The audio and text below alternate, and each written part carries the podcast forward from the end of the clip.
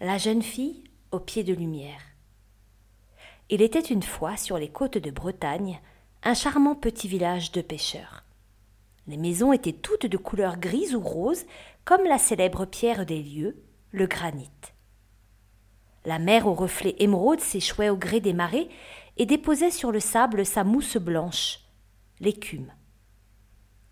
Sur la promenade, face à l'immensité de l'eau, une jeune fille regarde les bateaux revenir du large, leurs cales pleines de poissons et autres crustacés. Les familles dans l'attente se tiennent sur le quai, prêtes à récupérer la pêche du jour. Impatientes, ça discute, ça jacte, ça rigole, guettant le moment où les cordes des bateaux seront lancées pour amarrer. Mais la jeune fille reste seule, loin de tous et loin de l'eau. Ses longs cheveux roux virevoltent dans le vent, et ses yeux bleu-vert, semblables à la couleur de la mer, reflètent, comme pour tous, un mélange d'espoir et de soulagement. Tous les bateaux sont de retour. Cependant le vent lui épargne d'entendre les rumeurs du quai.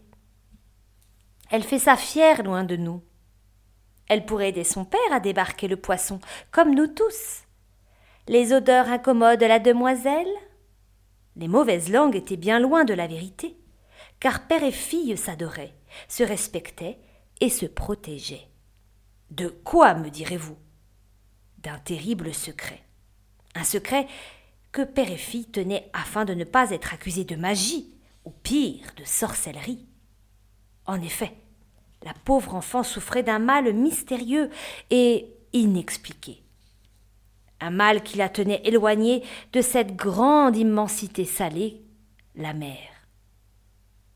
On ne sait pourquoi ni comment, mais depuis son enfance, la pauvre enfant ne pouvait mettre un pied dans l'eau sans voir immédiatement ses petits petons s'illuminer, telle une lumière vive. Ils ressemblaient à des lanternes. Devant ce phénomène inexplicable et étrange, le père de la jeune fille avait interdit à celle-ci de se baigner ni même d'approcher l'eau.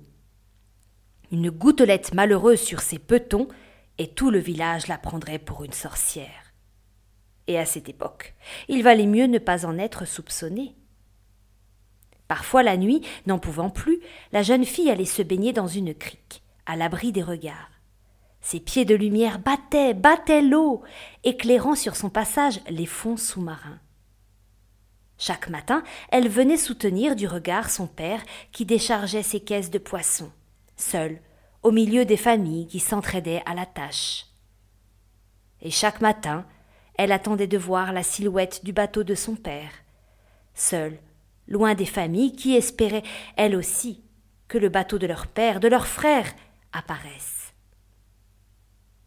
car la mer donne, nourrit, inspire, mais elle est parfois en colère et dangereuse.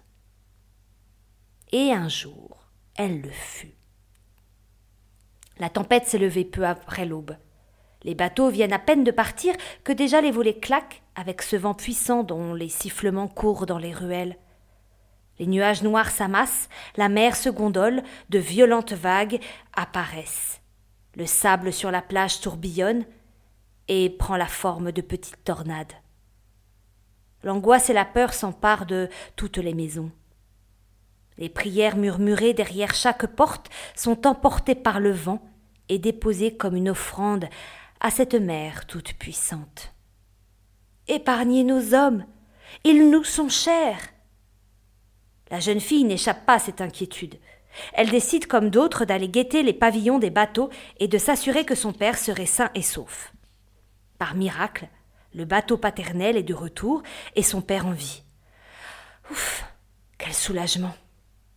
Cependant, lui est en souci, car il a clairement vu un bateau s'échouer sur les récifs de la côte, juste à côté de la crique où la jeune fille se baigne habituellement. Il faut de suite sonner les cloches du village et organiser le sauvetage du bateau. Tous à la crique du Genet, crie-t-il. Villageois, nos amis ont besoin de nous.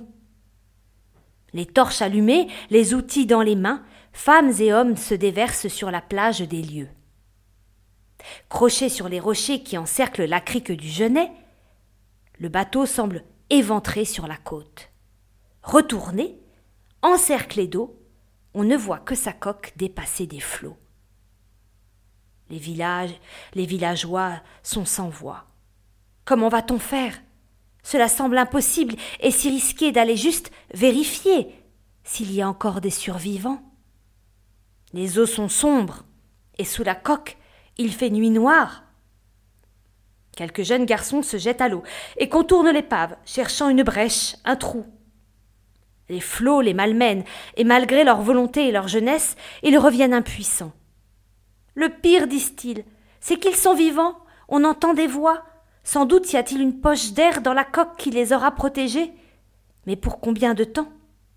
La marée monte et les flots se sont de plus en plus violents. La carcasse du bateau ne tiendra pas longtemps. La jeune fille reste muette, en retrait. Elle fixe son père qui la regarde lui aussi. Sans un mot, père et fille se comprennent. Il n'y a pas de choix. Elle est une excellente nageuse et sera leur lumière. Le père réunit les garçons, donne un sac d'outils et les consigne. Ma fille les guidera sous les flots, jusque dessous la coque. Ne posez pas de questions, les garçons, faites-moi confiance, tout s'éclairera bien vite. Et en effet, à peine la jeune fille avait-elle posé un pied dans la mer que l'eau s'illumine. Silencieux, les villageois suivent du regard ces deux lanternes sous-marines que forment les petits pieds magiques de la jeune fille. Derrière elle, les garçons nagent dans la lumière, et disparaissent sous la coque. Sur la plage, on n'entend plus que le bruit des vagues s'échouant sur les rochers. Et d'un seul coup, une tête, deux têtes, trois têtes émergent de l'eau, et d'autres encore suivent. Ils sont tous là. Les garçons, guidés par la jeune fille, avaient brisé le bois et libéré les naufragés de l'épave. Parmi les sauveurs et les sauvés, une longue chevelure rousse flotte dans l'eau. La lumière forme un halo autour du visage de la jeune fille, et elle apparaît, comme une déesse de la mer, sortant des eaux. Le village vient lui baiser les pieds pour la remercier de ce don que la nature lui a donné. Et au diable la magie, au diable la sorcellerie.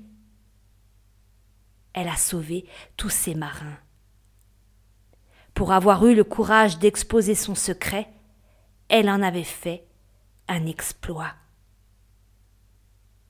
Désormais, chaque matin, la jeune fille aide son père à décharger le bateau parmi les autres familles. Puis, les années passant, ce fut celui de son mari, puis de son fils.